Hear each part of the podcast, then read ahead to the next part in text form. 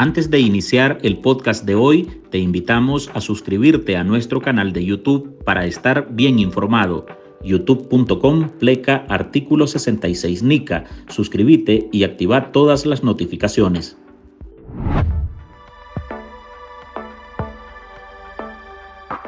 Daniel Novoa Sin, 52.29%. Luisa González, 47.71%. Datos que como Consejo Nacional Electoral los consideramos irreversibles y virtualmente el Ecuador tiene como presidente a Daniel Novoa Asín. Esas cifras del Consejo Nacional Electoral de Ecuador certifican el triunfo de Daniel Novoa, un empresario de 35 años, hijo del hombre más rico de ese país y un desconocido en política, al punto de no comulgar ni definirse ideológicamente con ninguno. Un proyecto político el cual su fin era devolverle una sonrisa al país, era devolverle la paz a un país, volverle a dar educación a la juventud, poderle dar empleo a la cantidad de personas que hoy en día lo están buscando, darle tranquilidad a las familias que hoy en día no pueden salir a la calle. Fue el ganador en segunda vuelta y su próxima llegada a la presidencia se resume como una bofetada al correísmo. El exmandatario Rafael Correa patinó con su alfil Luisa González, con la que pretendía imponer sus ideas y su autoritarismo otra vez en el gobierno. Nosotros hoy cerramos un capítulo de campaña, mañana empezamos a trabajar por ese nuevo Ecuador, mañana empezamos a trabajar. Mañana empezamos a trabajar para reconstruir un país que ha sido gravemente golpeado por la violencia, por la corrupción y por el odio. Novoa no la tendrá fácil el presidente más joven de la historia del Ecuador gobernará a partir de diciembre por 16 meses, es decir, el periodo que completaría el mandato de Guillermo Lazo, que disolvió la Asamblea en mayo y convocó a elecciones para evitar un juicio por corrupción. Desde mañana empieza a trabajar la esperanza, desde mañana empieza a trabajar Daniel Novoa, su nuevo presidente de la República. Muchas gracias. Novoa recibirá una nación hundida en términos económicos, con los más altos índices de violencia entre los que se cuenta la aparición de cadáveres desmembrados y asesinatos a manos de sicarios. Los cárteles de la droga se han tomado el país y hasta septiembre las autoridades asumían que en Ecuador se habían cometido 3.600 homicidios y a ese Novoa, grupos opositores nicaragüenses solicitaron que no saque de su agenda diplomática la denuncia internacional por la represión que ejecuta Daniel Ortega y Rosario Murillo contra la ciudadanía e igualmente pidieron que interceda para lograr el restablecimiento de la democracia en el país centroamericano. Candidato ahora presidente electo Daniel Novoa, nuestras felicitaciones profundas porque es democracia. Nosotros jamás hemos llamado a incendiar una ciudad ni jamás salimos gritando fraude. Asimismo, los críticos de Ortega aplaudieron el proceso electoral transparente celebrado en el país andino, al punto que la contrincante de Novoa, antes de los resultados finales, aceptó su derrota en televisión nacional. Hola, soy Álvaro Navarro y hoy en el podcast Ahora de Artículo 66 le presentamos Opositores piden a Daniel Novoa el presidente electo de Ecuador mantener en agenda la lucha por la libertad de Nicaragua. Marlin Balmaceda consultó a opositores que explican la petición y las expectativas que tienen con la llegada de Novoa al Ejecutivo ecuatoriano. Daniel Novoa, de Acción Democrática Nacional con 35 años, se convirtió en el presidente más joven del Ecuador al vencer a la candidata de la Revolución Ciudadana, Luisa González. Con un chaleco antibalas, así se presentó a ejercer su derecho al voto Daniel Novoa, quien el pasado domingo por la noche fue proclamado presidente electo de Ecuador. Daniel Novoa, espero en unos minutos más poderlo llamar también y felicitarlo personalmente, bueno, por teléfono.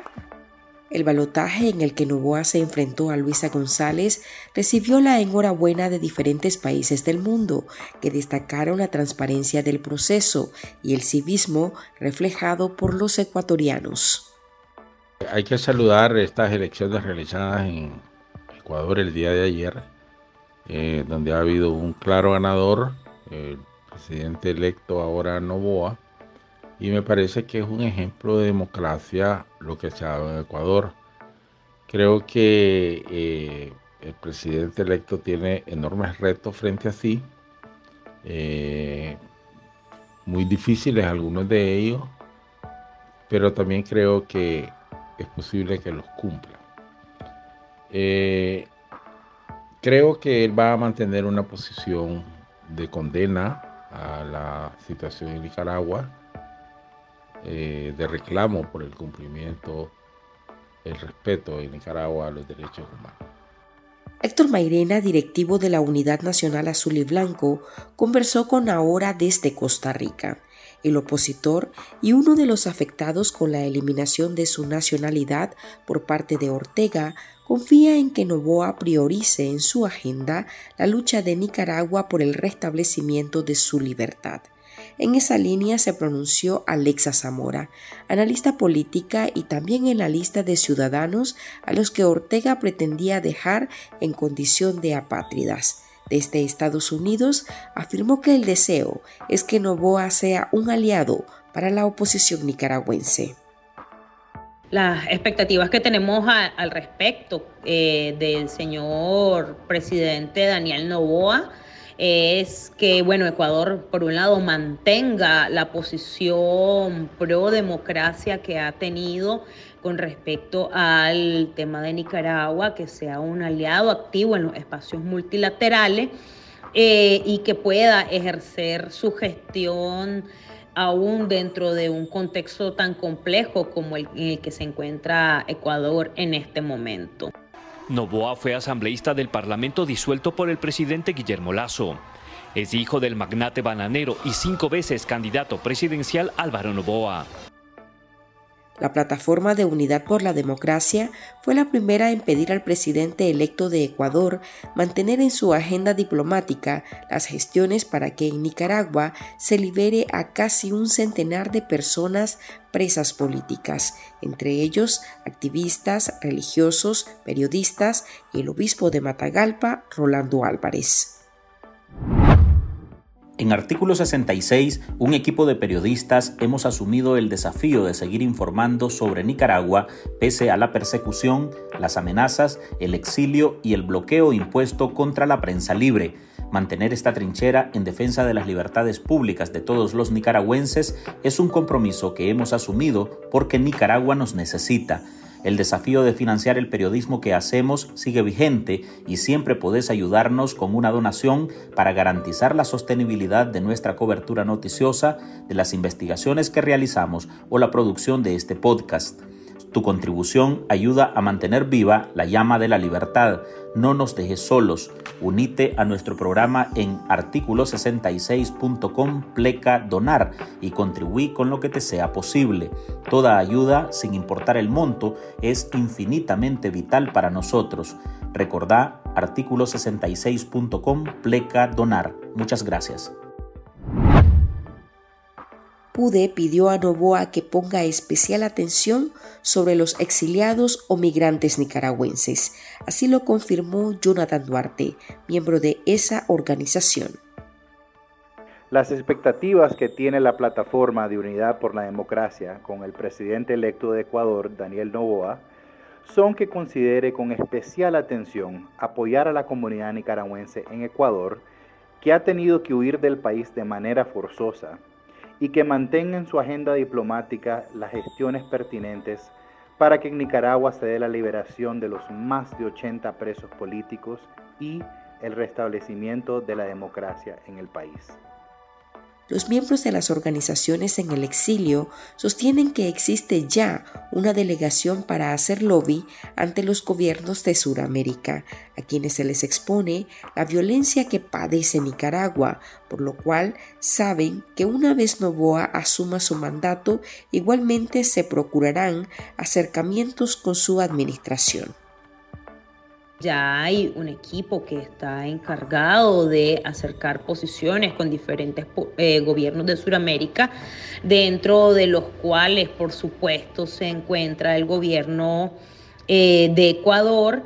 Y pues con respecto al proceso electoral, ha sido un proceso en el que ha acudido eh, una gran mayoría de los ecuatorianos, eh, básicamente el 88% de la población eh, acudió a votar, aún dentro de este contexto inestable en el cual un candidato a la presidencia fue asesinado en un meeting en los primeros 11 días de la primera huelga el presidente electo seguirá la misma línea que su antecesor Guillermo Lazo, quien había expresado preocupación sobre las violaciones de derechos humanos en Nicaragua. Es muy posible que si hubiese ganado el correísmo en Ecuador, su posición hubiera favorecido al régimen sandinista, ya que el dictador Ortega y Rafael Correa son viejos amigos. Mi valoración sobre el proceso electoral es que tuvo una primera vuelta sumamente convulsa marcada por una crisis de seguridad sin precedentes en el país andino y el asesinato del candidato Fernando Villavicencio. También había una posibilidad de que el deterioro del gobierno de Guillermo Lazo, abiertamente anticorreísta, provocaría una especie de péndulo que se expresara con el voto de castigo en las urnas. Sin embargo, este proceso electoral excepcional tuvo una segunda vuelta pacífica segura, con amplia observación internacional y todas las garantías para que fueran libres, justas y transparentes. Felicitamos al pueblo ecuatoriano por su fiesta cívica y al presidente electo por su triunfo. Ecuador se encuentra en una situación crítica, donde prevalece el poder de los cárteles, que crecen desde la misma cárcel. Por tanto, el tema de la seguridad nacional debería prevalecer en la agenda de Novoa y se espera que diseñe una estrategia para enfrentar al crimen organizado.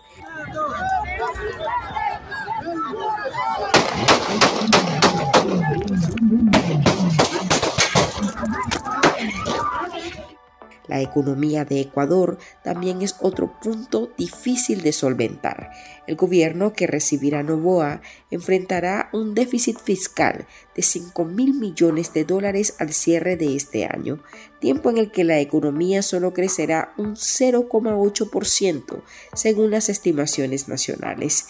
En medio de ese panorama y con menos de año y medio por delante, está por verse si Daniel Novoa pone el ojo sobre el dictador Daniel Ortega y si sus funcionarios condenarán en foros internacionales la deriva autoritaria del régimen nicaragüense. Va a ser un gobierno urgente, va a ser un gobierno que tiene que atender las necesidades de nuestros jóvenes, las necesidades de las mujeres, las necesidades de todos los grupos abandonados, como el agro mismo, por los últimos gobiernos. Hasta aquí llegamos con esta edición de nuestro podcast ahora de este martes. Recuerde que usted puede sumarse a este programa a través de nuestra línea de donaciones para que podamos seguir ejerciendo el periodismo libre y defendiendo las libertades públicas. Puede dejar su contribución en www.articulo66.com pleca donar. También puede informarse con nosotros a través de todas nuestras redes sociales las 24 horas del día. Soy Álvaro Navarro, gracias por escucharnos.